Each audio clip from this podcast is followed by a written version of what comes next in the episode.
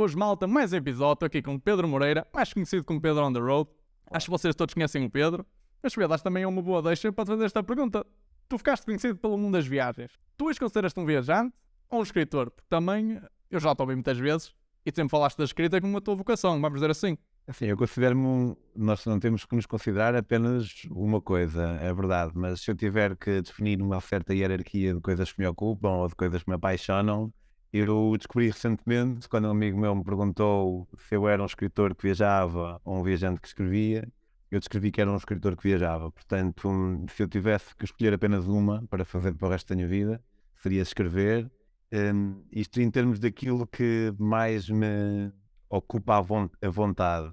Em termos daquilo que eu realmente sou, um, não sei bem, não sei bem, dependeria um bocadinho daquilo que significa ser escritor eu, sendo escritor, fui alguém, mais do que alguém que escreve, alguém que hum, consegue viver disso, mas também se alguém não conseguir viver disso, por exemplo, eu tenho um amigo que não vive da escrita e ele é tão ou mais escritor que eu, que é por acaso precisamente esse amigo que me colocou essa questão.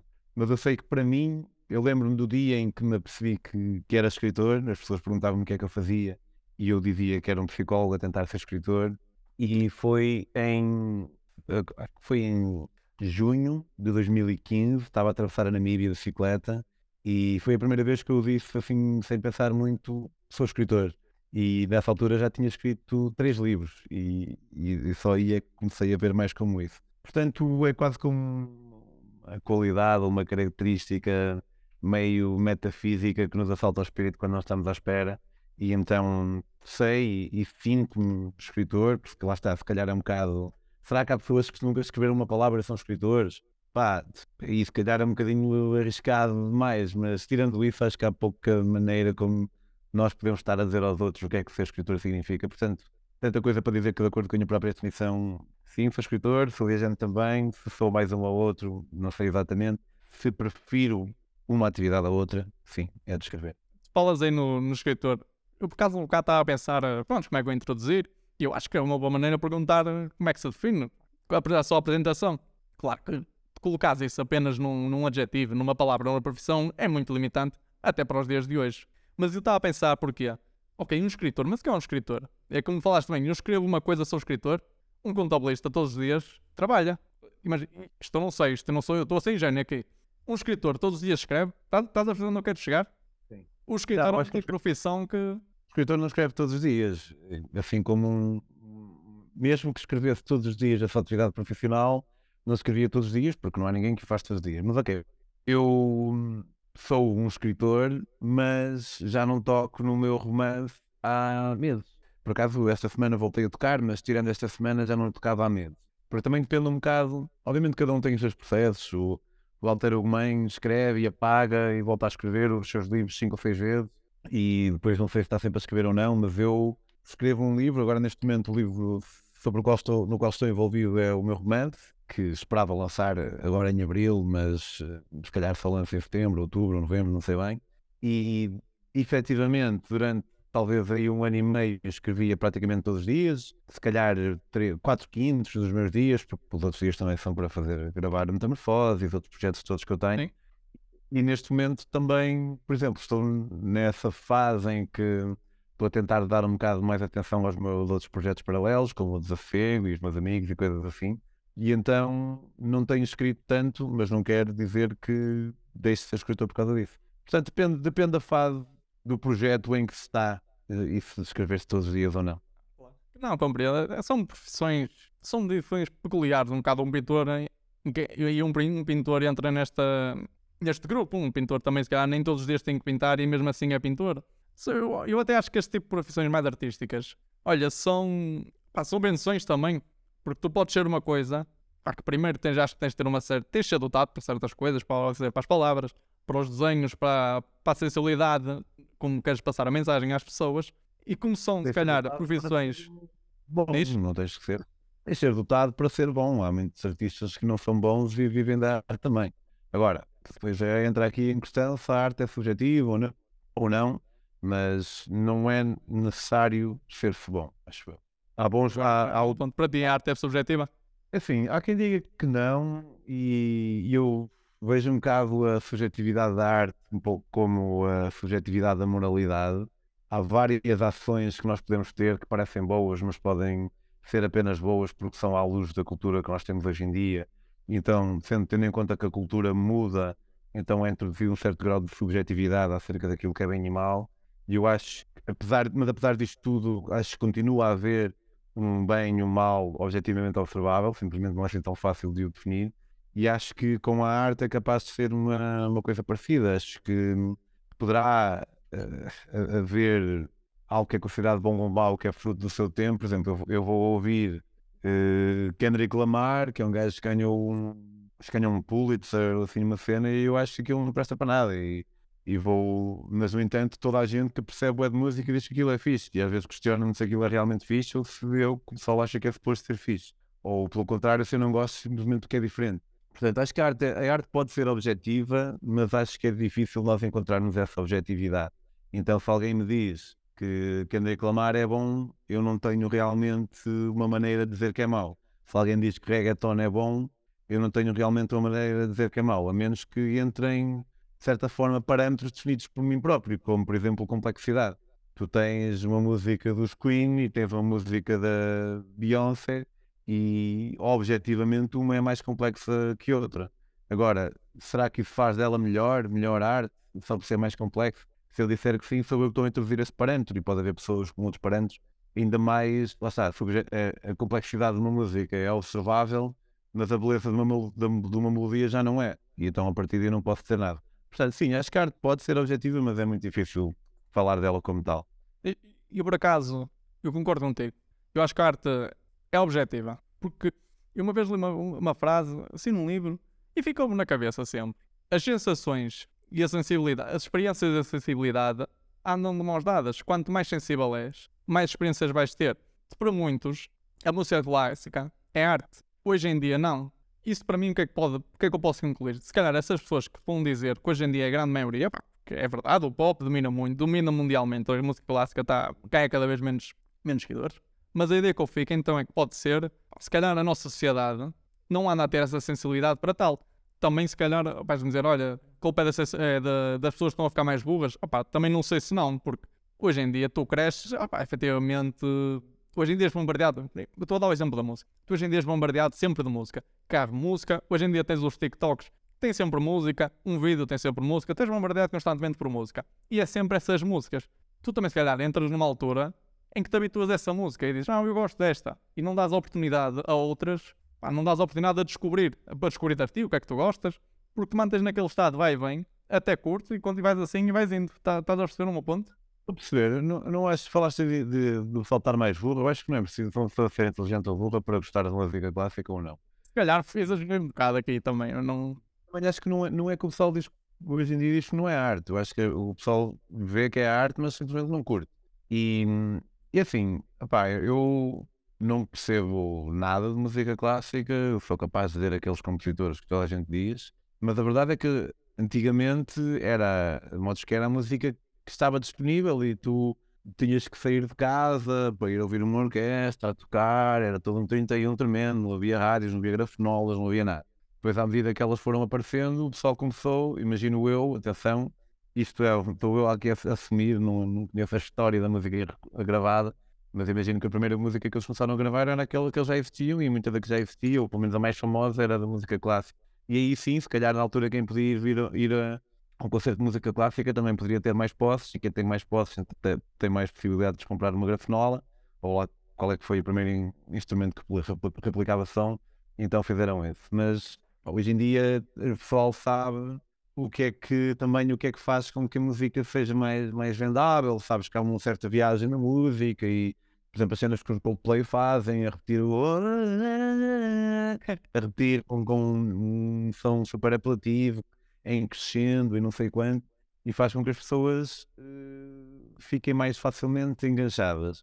Também, sim, é verdade que temos uma amostra hoje em dia, uma, uma, uma oferta hoje em dia que até dentro de. Que já tens? Eu tenho 22. 22, pronto. Eu tenho quase 40, tenho 39 e, e então neste caso já não. Já temos experiências diferentes, porque até para mim a ideia de, de ter esta oferta de música quando eu era, quando eu tinha a tua idade, Ah pá, era incrível. Tipo, eu, eu tinha sacar MP3 e se alguém e já, e já estava muito avançado, por exemplo, em relação ao meu irmão, que é oito anos mais velho. Alguém me falava de uma banda, eu tinha que ir ver se encontrava o MP3, não sei o quê, não tinha toda a música do mundo disponível no meu telemóvel, praticamente grátis, pago para 2 ou 3 ou 4 euros por Spotify, plano de família e assim.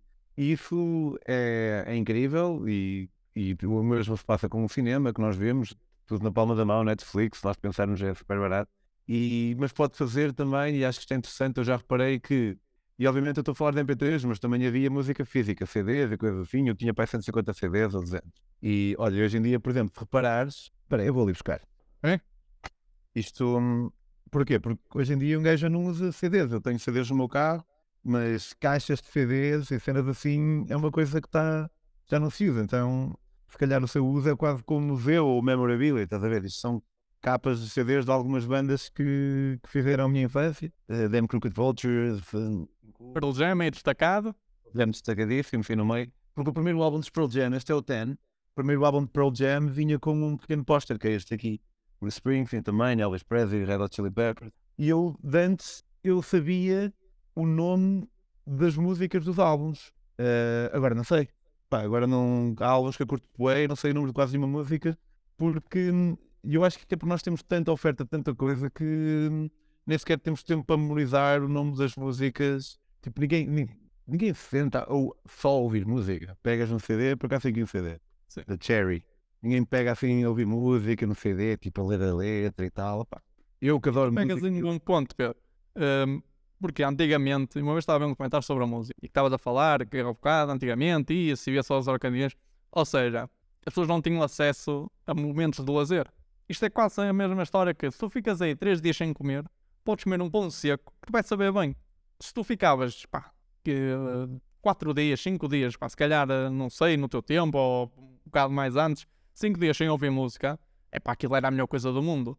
E não sei até que ponto, hoje, tu estás sempre constantemente a ouvir música e ouves e ouves e ouves e ouves, também não altera a percepção à arte. Opa, nós estamos agora a entrar pelo ramo da música. Tu, isto, a tua parte é mais na escrita. Eu não sei se consegues adaptar aqui, se podes dar a tua opinião, se quiseres, mas, não, mas, que- mas estás a perceber onde queres chegar.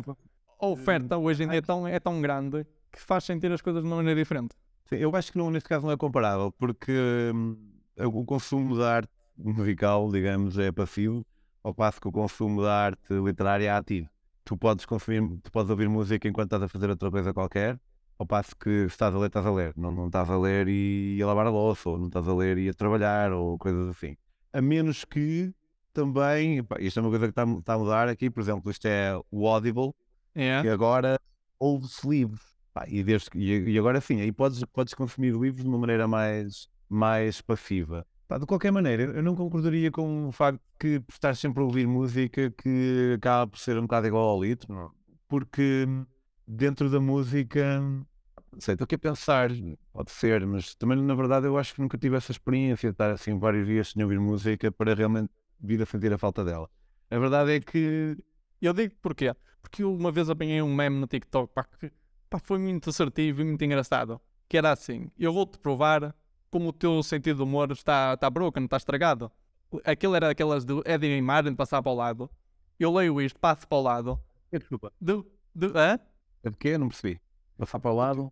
passo para o lado, que- imagina, são duas imagens, uma do, parece uma, depois passo para o lado e vejo a segunda. E na primeira dizia, eu vou provar como o teu sentido de humor está estragado, está broken. Quando passo para a segunda imagem, é simplesmente, pá, era uma banana, com a imagem totalmente pixelizada, cheia de cores e com um som estourado. A verdade é que à primeira dei um riso. E eu estou aqui a tentar aplicar o que aconteceu no sentido do humor, nesta oferta, porque, porque efetivamente hoje em dia com os TikToks, com todas as redes sociais, com a, mesmo com a comunicação social, tu tens humor, tens lazer todos os dias, é a coisa mais fácil de consumir, é a coisa que também se mais oferece ao consumidor.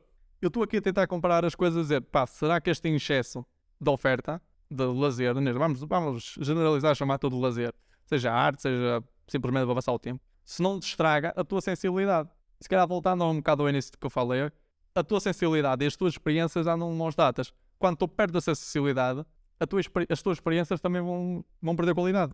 Ok, sim, é, é possível. eh, Imagina, quando alguém. Estou a pensar em, em cinema, por exemplo, quando numa altura em que muita gente não tinha televisão em casa. Já viste o, o filme que é o The Fableman? É, eu não sou de filmes. Vou ser sério, é o meu grande mal. Sem problema. Mas numa altura em que a maior parte das pessoas não tinha televisão e se calhar iam uma vez por semana ao cinema, acabavam por dar mais valor a isso. Imagino que sim. E isso é um, uma regra para a vida, efetivamente. Quanto mais nós temos de uma coisa, menos apreciamos essa coisa que temos. Mas eu, ao mesmo tempo, se calhar nós apreciamos cada uma delas menos, mas não quer dizer que apreciemos menos no total. Não sei, não pensei assim nisso dessa forma. Porque se calhar nós às vezes temos, vemos coisas mesmo só para preencher o espaço, não é porque estamos ali à procura de uma, de uma série que vai ser uma grande obra de arte que nos vai mesmo satisfazer intelectualmente, enfim, ou mesmo comédias românticas e tal. Portanto, é possível, é possível que as pessoas consumindo uh, arte, ou festa de lazer, mas lazer também implica coisas como ir correr e jogar golfe, para quem joga, nunca joguei. Mas eu quando. Eu quis generalizar e disse lazer no sentido em que, pronto, vão sentar e vou aqui consumir qualquer coisa, estás a perceber? Foi nesse sentido. Há um lazer passivo, vamos chamar-lhe assim. Mas tipo, imagina, quem, antigamente o que é que o pessoal fazia quando não tinha o acesso a todas estas ferramentas que nós temos agora? Acho que era interessante saber o que é que eles, se eles faziam alguma coisa e a maior parte das pessoas e fazendo. Eu sei que havia pessoal que lia e tudo mais, mas não era qualquer pessoa que lia há 100 anos atrás. Mas era interessante saber o que é que eles faziam para lazer. Se calhar os homens iam mais para a tasca, as mulheres não sabem o que é que faziam. E, e será que, no caso dos homens, se eles fossem todos os dias para a tasca, por exemplo, iam ter retirar menos prazer disso só porque vão todos os dias em vez de ir só de vez em quando? Não sei. Aí ah, eu dou a minha parte. Olha, ontem vi o. Já viste? Eu sei que disseste não este filmes, mas já viste o Joker? O filme. É, também não. Eu sou uma vergonha em filmes. Eu, ele saiu, pai, nem há dois anos. Eu ontem vi-o pela, pela terceira vez. Está aqui o gajo. Ah, dá para ver, dá para ver que as faz. É, este é o Joker e este é. É Pulp, Pulp Fiction. Fiction. Sei de nome. Vê lá, sei de nome. Não, também nunca veio. Não viste Pulp Fiction? É pá, e eles subir um filme por ano é muito. Ah, ok. Cada um tem a sua cena, vês mais. É verdade. Qual, imagino. Era. E, mas isto para dizer que, ao mesmo tempo, falando da minha própria experiência, eu acho que é possível uma pessoa consumir conteúdo com, com frequência. Por exemplo, eu estou. Todos os dias eu, eu ouço um podcast ou ouço parte de um livro, ou vejo um vídeo no YouTube com uma teoria de qualquer coisa, e é uma parte fundamental da minha vida e, e adoro isso. E, e, não acho que dê menos valor só porque tenho isso constantemente. Porque são coisas que acrescentam. Imagina, esses conteúdos que eu, que eu consumo, consumo para ver se consigo ficar, uh, dar-me gosto e também no objetivo de ficar mais informado e mais Sim. para depois poder impressionar outras pessoas. Oh Pedro, mas tu não achas que um bocado eh, essa tua visão acontece muito pá, pela tua idade? pelos hábitos que foste ganhando ao longo, pelos hábitos que tiveste. Tu cresceste sem os TikToks e foi-te moldar. É normal, se aos 39 anos tu não tenhas a necessidade e não, te, e não caias nessa armadilha tão facilmente. Porque imagina, eu, não, eu vejo isto como os meus avós. Meus avós não percebem nada de telefones. E hoje em dia, tu viras para, alguém da minha idade dizer olha, tu vives sem telefone, é impensável. Os meus avós vivem sem telefone. Têm um telefone para fazer chamadas, para eventualidades, é nada demais. Ou seja, o que eu quero dizer é, ok, eu concordo contigo. Eu acho que é uma boa justificação. Uma pessoa que já esteja eh, na casa dos 30, vê dessa maneira, só que eu penso, como é que será então daqui a 20 anos? Porque quando falas em querem reclamar, eu posso estar errado, mas a ideia que eu tenho é que é, a maior parte dos fãs de um que não querem reclamar, a maior parte dos fãs é tudo malta jovem. É possível, e eu, imagina, eu, eu uma vez vi um meme que era a comparar o, quem, quem estava candidato agora, na altura deste meme, que foi para aí há 5 anos, para os prémios da MTV, não sei bem, eram os prémios musicais, parece que é. Se calhar se calhar até eram os, os Grammys, não sei bem. E, e, e tinha as bandas que, que, estavam candidatas agora a comparar com as bandas, bandas que estavam candidatas em 97. E eu olhei para aquilo e pensei, fogo, realmente, antes era muito melhor, porque tinhas Pearl Jam, Pumpkin e essas bandas todas que andavam aí a, a. E agora tens uh, muito hip hop e depois, hum, sei lá, tipo, cenas mais básicas, lá está. Mas imediatamente, mal ouvi aquilo, pensei, certo, mas também certamente, se a minha mãe, por exemplo, visse as bandas que estavam candidatas em 97 e as bandas que estariam candidatas em 77, se houvesse MTV em 77, se calhar poderia pensar o mesmo em 97. Então, aí, num segundo fui um bocado julgador, mas no segundo a seguir pensei que sim, tem a ver com, com faixas etárias e com tempos e, eu também considero uma pessoa que vai acompanhando o surgimento de bandas novas, ao mesmo tempo não, não sou eclético no estilo porque não curto. E acho que não, não sei se tem a ver com, com a idade necessariamente, porque tem a ver com cada um, porque apesar de, lá está, de eu ser mais velho do que, do que tu, neste caso, eu sempre vivi com a presença de vários estilos musicais e eu sempre tive preferência por alguns. Este ano é capaz de aparecer uma banda de rock que eu curto, que é uma banda de rock fixe, e eu vou curtir essa. Tipo, uma banda, sei lá, Alt J, por exemplo. Conhece Alt J? Não. Alt J é uma banda que tem, tem para aí 8 anos ou 10 e tem um estilo super novo, muito específico deles. E não é por ser novo que de repente eu, novo não só em termos de ter aparecido agora, como no estilo em si, que eu vou deixar de curtir, porque tem alguma plasticidade, mas dentro de, dos estilos, se calhar, ou que não conheço, ou, perdão, ou que já conheço, ou que são novos, mas que acabo por achar fixe. E tem vários amigos da minha idade também que curtem o hip hop. Depende, acho que depende um bocado, depende bastante da, das pessoas. Em relação a TikTok e essas coisas, olha, não tenho TikTok, já instalei uma vez, mas mais, mais para, porque achei que podia ser útil para, para o Pedro on the Road, para, para a minha marca, pseudomarca, essas coisas todas. Mas, mas não curto. Mesmo no Instagram, não sei se. Tipo, no Instagram eu faço. Não é tudo o contrário, mas o meu Instagram chama-se Pedro on the Road, mas eu partilho poucas coisas de viagem. Não, eu não de fazer coisas que não me apeteçam. E eu sei que seria melhor para mim aprender a tirar fotografias em condições e partilhar grandes fotos e fazer giveaways e essas coisas todas. Mas não é por um, um envelhecimento cultural que não me faço, é por primeira vontade. Então é por isso que não estou em coisas como o TikTok.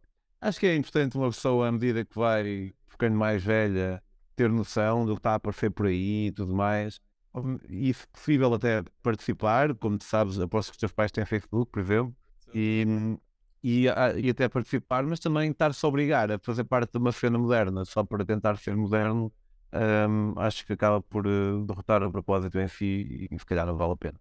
Eu por acaso tenho uma visão completamente. Tu falaste de podias aprender a fazer tais coisas para, para tirar benefícios, mas a minha visão, olhando às redes sociais, ok, há coisas fáceis. Ah, fazer um giveaway é fácil, fazer uma foto bonita é fácil.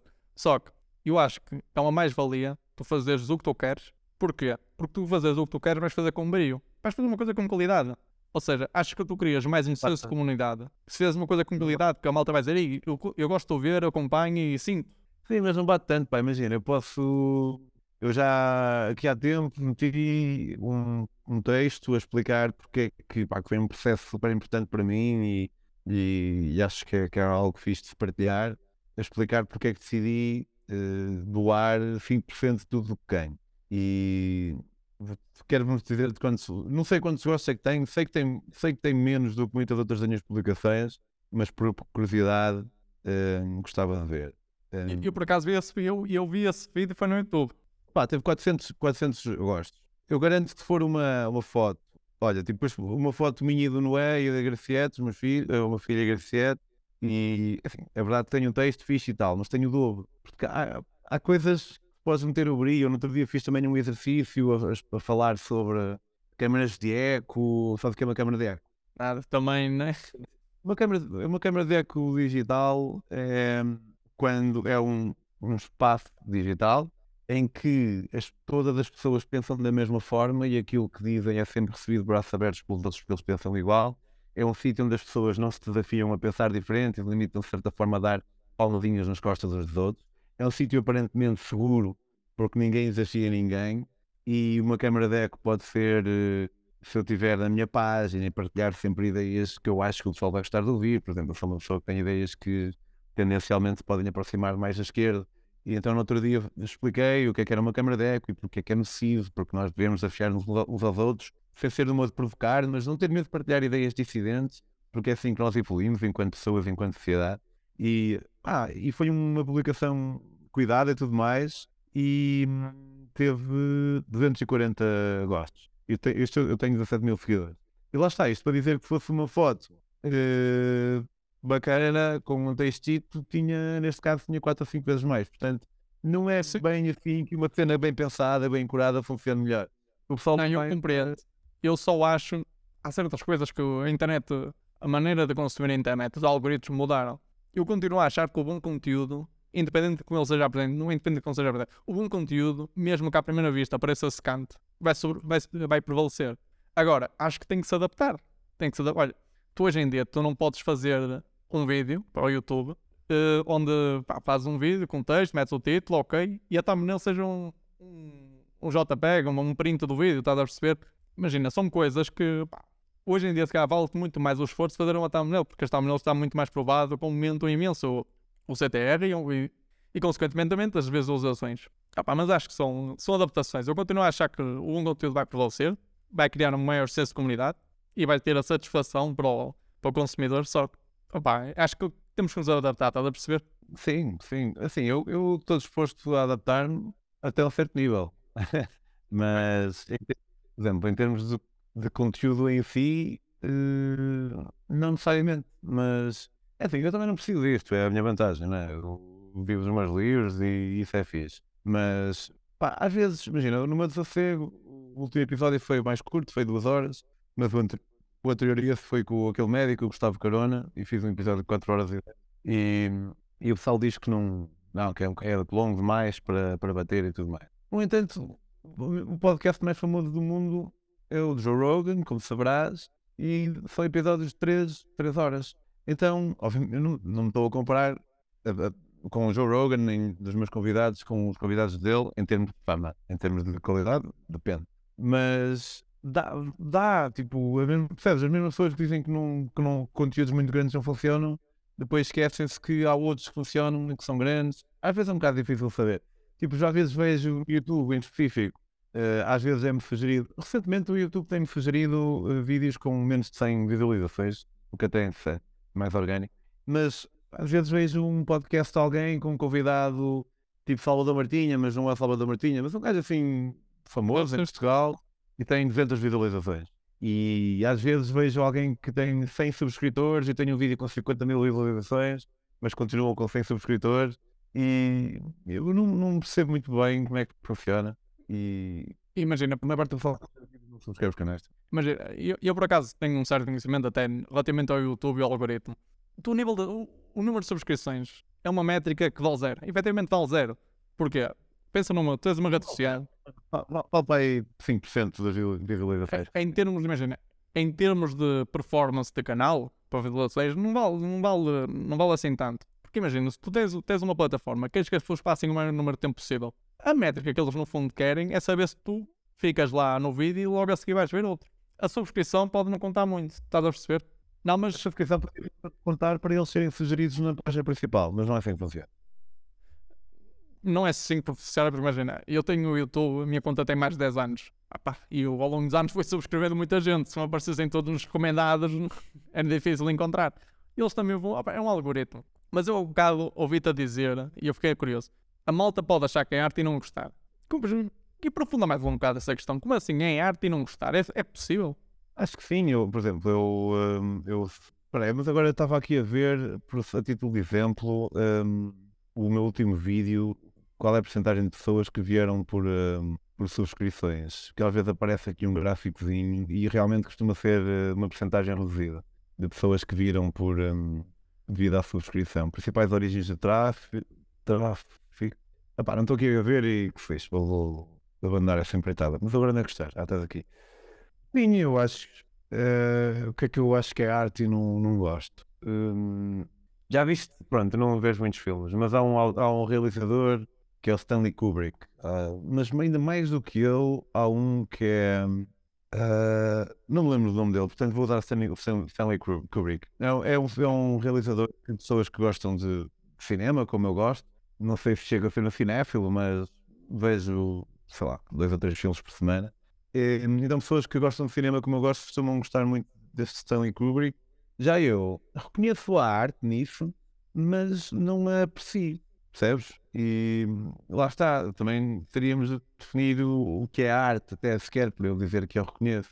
Porque o que é arte? Nós podemos dizer que a arte é aquilo que é uma, um produto, seja ele digital ou analógico, que é consumido, que é produzido com o efeito de causar uma impressão. Será que seria isso a definição da arte? Não, não sei bem. Mas se calhar não, se calhar há, há coisas que são feitas sem qualquer objetivo, mas tem o objetivo de causar uma impressão, seja ela boa ou má. Agora, se tu pegas num pedaço de estrume e esfregas na cara e andas aí a correr por Lisboa a dizer eu matei uma galinha, eu acho que pode ser arte. Eu ia dizer que não era, mas eu estava à medida que eu estava aqui a pintar este cenário para dizer, eu acho que pode ser então, no teu raciocínio, beleza, arte não é sinónimo de beleza. Ponto. Eu acho que há malta que vai dizer. Ah, E eu por acaso sou um bocado defensor dessa ideia. Acho que para ser arte tem que ser belo. Tu és um bocado contra isso. Não é contra, não concordas. Não é, não é, isto não é ser contra nem a favor, é não concordas. Ah, não concordo até porque, imagina, então, se tu achas isso, então a mesma peça, tanto é arte como não é.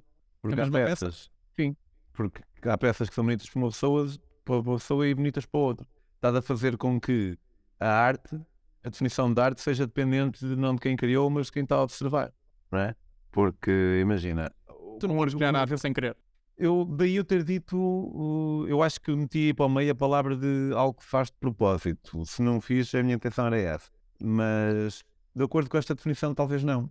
Agora, há coisas que parecem arte, um pôr de sol bonito ou coisas assim. Mas, por exemplo, um bom exemplo eh, que não reúne muitas vezes com ofenso é a arquitetura. Tu, não estou a falar de arte moderna como um urinol, de, acho que considera-se a primeira peça de arte moderna um urinol, eh, depois da Primeira Guerra Mundial, um urin- urinol no meio do museu. Sim. E o pessoal passa por aquilo e é afetado por aquilo, e então, eh, de acordo com as definições de algumas pessoas, pode ser considerado arte. Mas eu acredito que um urinol não seja realmente visto como bonito por eh, quase ninguém. Mas tens prédios, não é, um, é uma obra de arte, porque é feito por um arquiteto, desenhado e tal, que são vistos como bonitos por algumas pessoas e vistos como feios por outras. Então é arte e não é ao mesmo tempo. É tipo o gato de Schrödinger. Pô, Mas aí tens que ter. Não sei. Eu acho que também a pergunta estende-se: quem é que vai definir a arte? És tu? É a sociedade em geral? É só os entendidos? Depende se a arte é objetiva ou subjetiva, porque se for subjetiva. Mas há um bocado eu estava a falar até do que é que é boa não estava a falar sobre a subjetividade da- de, arte ser arte ou não, mas de ser boa ou não. Mas de certa forma também, não só é discutível se- arte é o que é que significa arte boa, mas também pode ser discutível o que é que é arte mesmo. E lá está, se tu achas que tem que ser bonito, então já tens uma definição diferente da minha. E eu não, não sei o que é que diz no dicionário acerca da definição de arte. Fato, eu também não sei o que diz por hoje. também não sei o que diz. Agora, se me perguntas, opá, falaste no exemplo do urinol, esse é um exemplo muito famoso. Eu, sou, eu não posso achar isso bonito, efetivamente. Mas há malta que vai achar, há malta que vai achar, opá, e depois é mediante. E depois imagina, isto é quase voltando atrás ao que falámos de será que também a nossa percepção de arte está, está estragada, está broken? Porque existe é, é aquele acontecimento, aquela ex- experiência muito engraçada que alguém chegou lá, pegou nos óculos, chegou a um museu e pousou e volta e meia estava sempre malta a tirar fotografias. Porquê é que isso acontece? Porque as pessoas percebem uma intenção que não existe. Então, há um bocado nós falamos sobre intenção ou não. E, e realmente, se uma pessoa simplesmente se esqueceu dos óculos lá, então eu acho que não é arte. Porque senão tudo é arte. Senão, eh, sei lá, tipo este tripé aqui que está aqui em cima, então é arte. E se tudo for arte, independentemente da intenção, então nada é arte. Acho eu. Acho que tem que ter uma, uma certa limitação na sua definição. Mas, por exemplo, eu já vi peças de arte que eu tinha a certeza que outras pessoas iam achar aquilo uma merda. Nomeadamente, já fui ao, ao, ao Museu de Arte Moderna em Paris, o Pompidou, e vi lá algo que achei mesmo lindo, que era, havia uma, fixado na parede, se eu me lembro, havia assim um pequeno parapeitozinho, um pequeno balcãozinho, e tinha um espelho, acho eu, e tinha uma lâmina de barbear antiga, tinha aquele pincelzinho antigo, mais grosso, tinha todo o aparato para uma pessoa eh, há, várias décadas, várias décadas barbear. E eu olhei para aquilo e fui transportado para um tempo que já não existe. E achei mesmo lindo. Eu uma vez no Centro Cultural de Belém, em Lisboa, estava lá uma, na altura, já foi há vários anos, era uma, uma exposição residente, portanto podia-se ver em qualquer altura do ano, agora não sei, ainda por cima com todos esses stresses com o Brard, não sei como é que está, que era da coleção Brard, mas tinha lá um cubo e dentro do cubo tinha lixo. Mas era lixo dos anos 60. Então, eu olhava para lá e via aqueles maços de tabaco antigos, via latas antigas, e apesar daquilo ser lixo, aquilo transportava-me para outro sítio. E a que era lixo, para mim era arte também. E também voltando ao Pompidou, em, em França, vi uma vez um quadro que era só azul. Só azul, não tinha uma única linha de outra cor qualquer. Mas eu olhei para aquilo e achei que era a tonalidade de azul mais bonita que eu já tinha visto na minha vida. E achei aquilo arte. Não só arte, como, como bonito. E aposto que muita gente é capaz de discordar veementemente de mim. E, de certa forma, dizendo isto, estou, estou a concordar com a tal noção de que, que é subjetivo. Mas voltando um bocado ao exemplo que eu dei, há pouco, também é como a moralidade também. Eu acho que a arte pode ser objetiva, mas há muitas coisitas em que eu, ah, eu acho uma coisa, que ele acha outra, se é boa arte ou má arte, assim como as próprias ações. Há pessoas que podem achar que é imoral tu apostares 500 euros a saber que vais perder, porque podes dar esse dinheiro para uma instituição de caridade, e há outras que acham que não é imoral porque estás a fazer aquilo que deves fazer com o teu dinheiro. Mas depois há algo, alguma ação moral dentro de todo o panorama de exemplos nos quais nós podemos pensar em que se calhar ambas as pessoas vão, vão concordar. E eu por acaso, opa, isto agora dá na minha opinião. Eu quando disse que eu, eu acho que a arte tem que ser belo, mas eu não meto lá da hipótese. Damos, vou usar os exemplos de pegar na, na, ir, e ver esse, esse caixote e estar cheio de lixo de anos 70 e não lhe meto a hipótese lá de lhe achar interessante e, fa e fazer-me transportar também para a mensagem do autor. Agora, se eu vou considerar belo, opa, acho que não vou considerar belo. Relativamente ao azul, eu acredito que possa considerar belo por ver coisa, o azul mais bonito da minha vida. Por acaso, olha, a, coisa mais, a última coisa mais bonita que eu vi e que me marcou, eu fiquei burro, eu fiquei completamente burro a olhar para aquilo. Eu não estava nada à espera. Estava em Viena e estava, fui ver o Palácio de Belvedere, assim, e foi por, por fora. Estava um pôr sol porreiro, um final de dia bonito. Eu fiquei 15, 20 minutos a olhar para o palácio estupefacto. Eu, isto é coisa mais bonita que eu vi. Mas, mas lá está. E se calhar aí considero arte. Foi belo. O azul até podia considerar arte. Agora, um caixote de lixo, percebo. Acho que consigo ser transportado também. Vou entender. Vou, vou achar piada, vamos dizer assim. Achar interessante, concordar agora. Dizer, pá, é arte. Não fica. Eu meti isto em casa, pá, se calhar não meti isto em casa. Se calhar o quadro azul, por ser um azul tão bonito, até o meti em casa.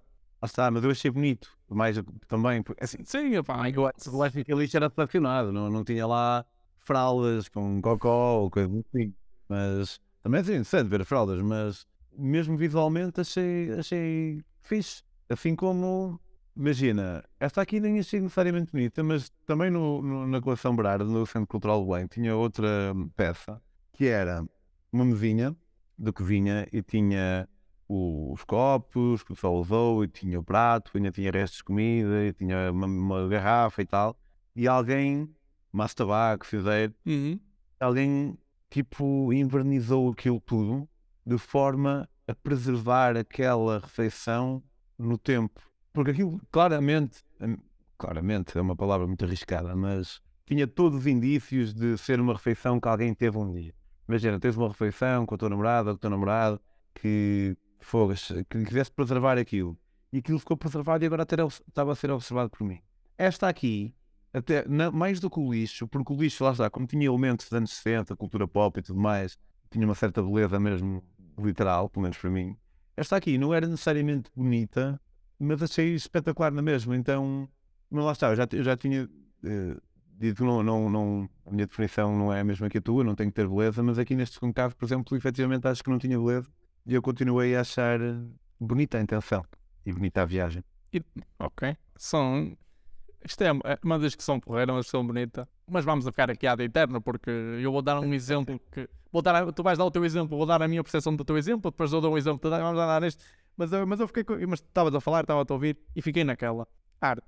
Tu quando escreveste, já disseste, pá, estou a fazer arte. Isto aqui é incrível. Ou não, não sei, eu não sei, pá, nunca escrevi de maneira a criar arte ou a criar alguma coisa tu tens esse sentimento sempre que estás a escrever, ou estás a escrever e dizes, opa, isto é giro, está aqui uma história porreira, está aqui uma história que a malta vai gostar de ouvir, é um bom momento, um bom momento passado, mas não é nada demais. E quando isso já aconteceu, é pá, isto é arte. Como é que, como é que dá o clique e dizes, pá, isto é incrível?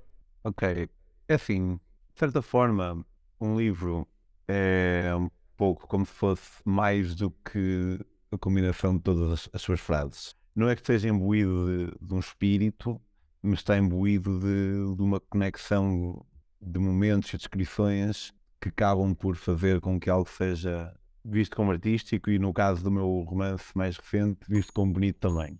Isto para dizer o quê? Imagina, eu quando estou a escrever eu não sinto sempre isso, é óbvio. Uhum. E, e agora é muito diferente escrever um romance do, de escrever um livro de viagem. Apesar de, por exemplo, este é o meu livro mais recente, está aqui porque ele veio para trás no correio hoje, não está aqui porque eu queria mostrar, mas este livro tem, tem ficção e tem uh, viagem também.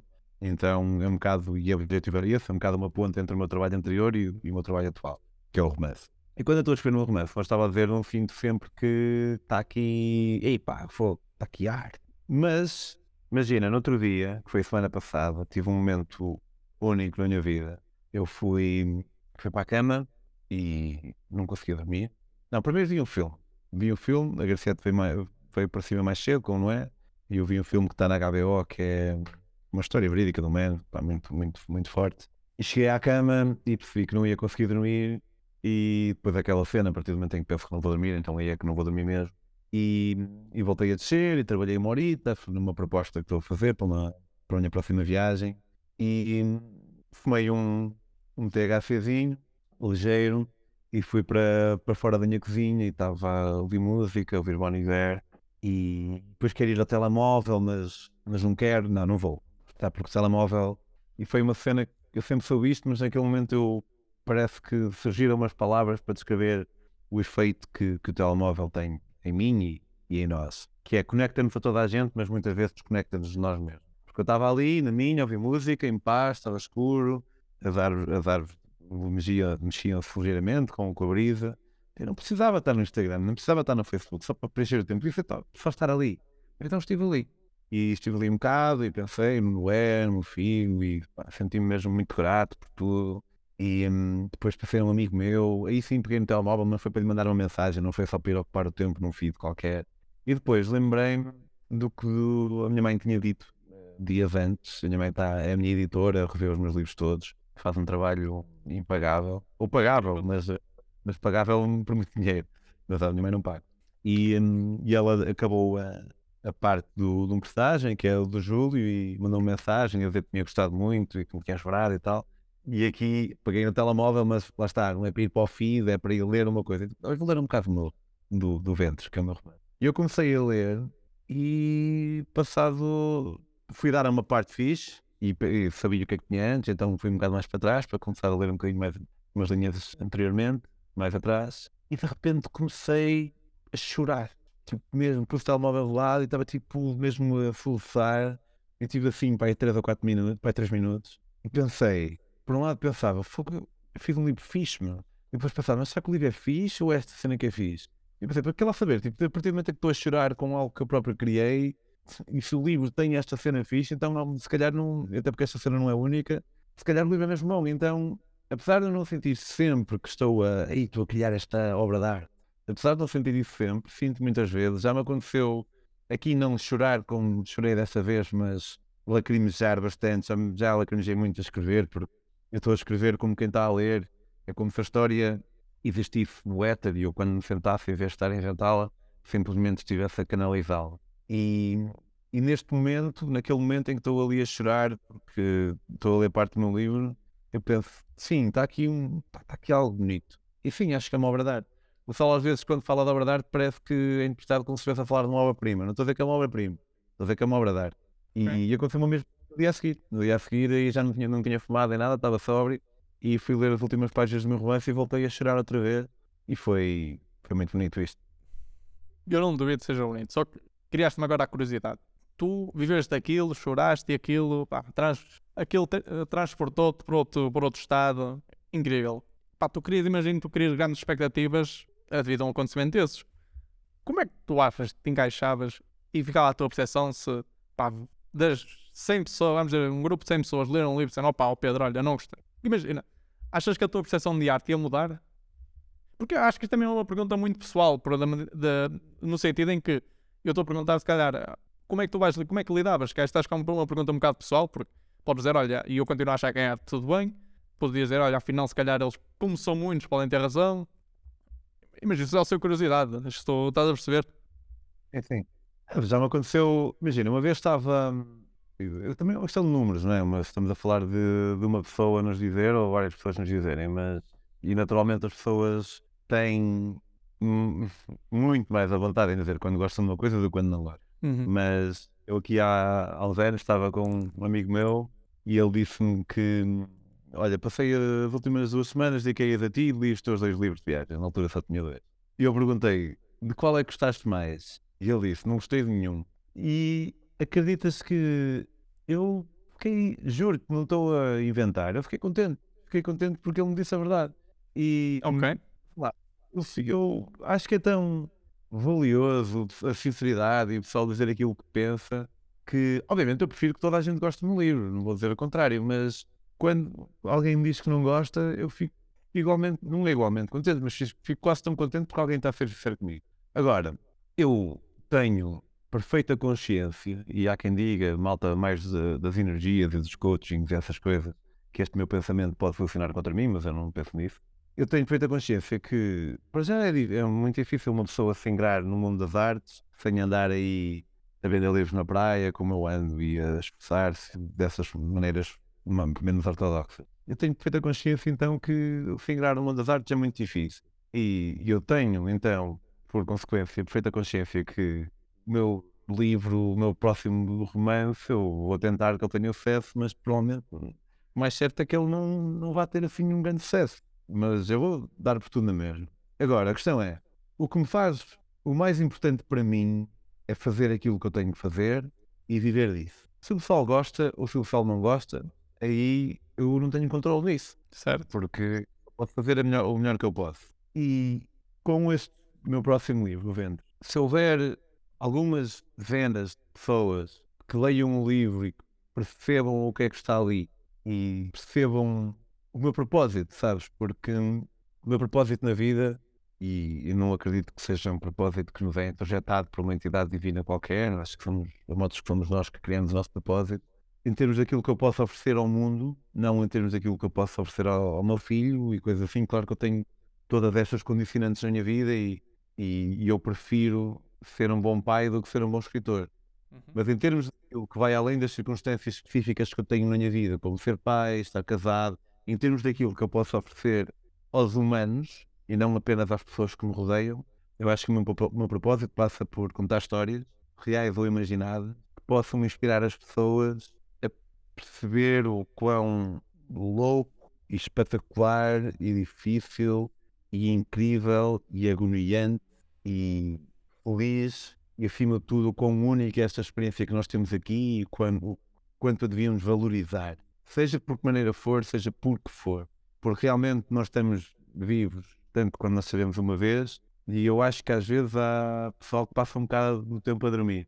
Não estou a dizer que foi necessariamente melhor, eu também tenho muitos momentos em que haja um bocado como se fosse um robô, mas tento saltar fora e tento ver a beleza de todas estas coisas que não têm beleza nenhuma. Voltando um bocado atrás, como se houvesse um artista que é o Cosmos e nós tivéssemos o prazer de viver a obra de arte que ele fez para nós. E é óbvio que eu quero que qualquer pessoa que tenha lido, que venha a ler o meu romance, que sinta isso, mas se eu souber que foram só algumas dezenas, garanto que já vou ficar contente. Posso sempre ficar mais contente, mas garanto que já vou pensar, ah, olha, já valeu a pena, sabes? Ok. E era pegando um bocado do que falámos no início. Tu sabes que eras um escritor que viaja. Eu faço esta pergunta só pela curiosidade. Se hoje em dia, não, pá, claro que isto é, é o tópico, porque tu és molado pelas viagens e suponho eu, pelo que já te acompanho e pela maneira que falas, as viagens são uma parte. Hoje em dia, se és ao Piadória, não vais viajar mais. Conseguias escrever? Sim, acho que sim. Acho que conseguia. Até porque os. Lá está, eu tenho três livros de viagem, mas o meu livro mais recente não é de viagem. É, okay. Apesar de ter lá 50 páginas que passam no Egito e tudo mais, e, e, é baseado na viagem que eu fiz, mas sim, conseguiria, porque, porque não escrevo só de viagem. Teria que olhar para dentro e tentar encontrar aí. E na verdade, até gosto mais de escrever romance do que escrever livros de viagem, porque hum, é mais criativo. Enquanto que na viagem, obviamente, há um certo grau de criatividade, claro, em estar na maneira como tu descreves a coisa, e, e no meu livro mais recente viagens também meto lá um bocado de ficção. Mas por mais liberdade possa, ou criatividade possa haver num livro de viagem, se estás a inventar uma história de nada, é mais difícil, mas também é mais recompensador. E agora, se calhar, um bocado pegando nas viagens, Epá, eu vou dizer, eu tenho que dar, eu tenho que dizer esta. Tu deves ser das pessoas que eu quando começo a falar com alguém que, pá, que eu estou a conhecer e uma pessoa fala, e pá, isto e isto, pá, e eu volto e meio e falo sempre para ti, pá. Porquê? Só não te fui uma vez ouvir a expressão main character, o personagem principal. Eu considero tu um dos main characters, tu descer a, bicicleta, descer a África inteira a bicicleta e ir até Singapura à boleia são feitos, na minha cabeça, incríveis. E até que ponto é que as viagens te moldaram? Deixaram uma coisa que eu vejo em ti, vamos usar esta palavra, és muito humanista. Até parece que estou a dizer um. pá, estou a ser excessivo, dizer pá, és, imagina, não é pejorativo, pô, não quero ser mal interpretado, mas estás a perceber o que eu quero dizer? Eu não estou não estou a ver como é que ser humanista seria pejorativo. Não, imagina, não, pejorativo no sentido em que, epá, eu estou a pejorativo na pessoa que o diz, estás a perceber? Não. Não, mas, mas pronto, é- e até que ponto é que te moldaram? Porque tu viste muita coisa diferente. Isso pá, ainda te choca certas coisas. Se estiveste na Índia, ainda te choca ver certas. Sim, Ah, sim, choca. Não, não choca tanto como se calhar. Em primeiro lugar, o, o choque tem um bocado a ver com quem nós somos também. É? Há pessoas que são mais sensíveis que outras e há outras que são sensíveis, mas que não se chocam assim tão facilmente. E imagina, eu estive na Índia agora um mês, eh, regressei para aí um mês e nada me chocou, porque o choque também está relacionado com a expectativa. E, e eu tenho a expectativa de haver situações que vão estar ali no limite. Não, não é verdade. Houve uma cena que me, que me chocou. E, e eu, na verdade, a motos que já sabia que existia, mas não pensava nisso tanto. Que- E acho que pode ser. Apesar que posso tentar adivinhar, foi quando estavas num lago e atiraram um lixo, sem mais nem menos. Ah, não, não. Eh, isso. Sim, isso pode dizer que me chocou também, é verdade. É um bocado mais ligeiro. eh, tem tudo a ver aqui com o contexto das coisas e não é tão grave como a outra cena na qual eu estava a pensar. Mas sim, na Índia o pessoal faz. Ah, eu digo esta porque ficou na cabeça. A tua, a tua reação, por acaso, na altura. Na Índia o pessoal faz muito lixo, mas não estava à espera de estar ali num lago todo altamente e o pessoal pegar assim num saco de plástico, que eu até achava que ia sair lá umas rosas e, e o gajo meteu. Sim, chocou-me de certa forma, é verdade. Mas em termos mais graves, chocou-me ver hum, um puto, um entre vários, mas hou- houve um que me ficou marcado, estava em, em Nova Delhi e era uma, uma família que vivia no, entre duas, no passeio entre duas estradas. Há famílias inteiras a viver na rua e tem tipo uma, uma lona que metem assim na diagonal, agarrada a uma grade de lado e depois com uma, uma pedra no, no fundo para ficar tensa. E eventualmente o facto de ter um filho agora também me faz olhar para isso de maneira diferente. E a verdade é que em Portugal nós temos muitos sem-abrigos, mas não são todos adultos, não vemos tantas crianças. Portanto, sim, isso chocou-me um bocado. De resto, eh, continuo a ser bastante sensibilizado por outras situações, apesar de não me chocar necessariamente. E sobre as viagens me poderem ter feito mais humanista ou não, acho que sim, é possível. eh, Eu acho que sempre tive um bocado uma, uma certa tendência para esse tipo de valores, digamos, mas a verdade é que quando uma pessoa está em viagem, e eu já estive em quase 100 países e já atravessei a África de bicicleta e estive na Ásia, nas Américas, pronto, já estive em alguns sítios. E tive a oportunidade de ver pessoas que vivem muito mal. E então, por exemplo, há um bocado falei do, do compromisso que, fiz de dar 5% de tudo que ganho e acho que se não, dificilmente se eu não tivesse viajado e alguma vez eh, pensar nisso. E é isso, eh, a viagem permitiu-me perceber melhor o absoluto privilégio que eu tenho e o sentido de injustiça que isso traz e a felicidade, a modos que pode ser vista como um compósito de vários fatores e se calhar alguns fatores em que a pessoa é mais feliz, no outro fator é menos feliz e depois faz ali as contas no geral. E se calhar numa, num certo parâmetro um, ter viajado pode- pode-me ter feito menos feliz porque hum, faz com que eu agora olhe para tudo o que tenho e que sinta hum, alguma injustiça no meu privilégio e, quando, e pensar no, que há pessoas que, pá, têm muito menos. Mas também eh, a felicidade, primeiro, é, é um componente entre vários e depois também a felicidade não é o, o fim de tudo. Acho que a felicidade não é aquilo que uma pessoa deve almejar exclusivamente na vida, mas viver também uma vida que seja o mais iluminada possível, não esperando que alguma vez alguma pessoa vá atingir algum grau de iluminação máxima, claro que não, somos todos humanos, e, mas informada acima de tudo e, e realizada. E, e apesar de me deixar um bocado de moça o facto de eu não conseguir ter a coragem de alugar este meu escritório aqui a uma família que precisa, de, não é de alugar, é de deixar dormir aqui de graça uma família que precisa neste escritório, apesar disso, isso faz menos feliz o facto de saber que não tenho essa coragem.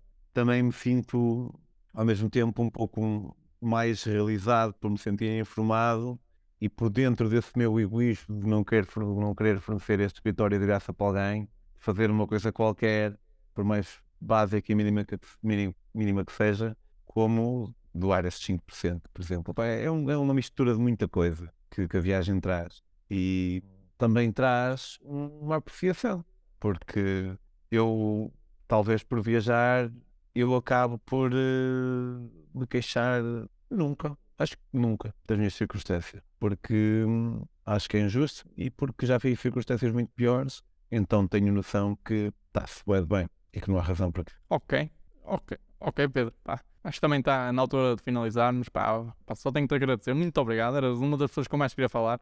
Pá, espero no futuro voltarmos até com mais tempo, com mais. Olha, presencial, se, se um dia o futuro permitir.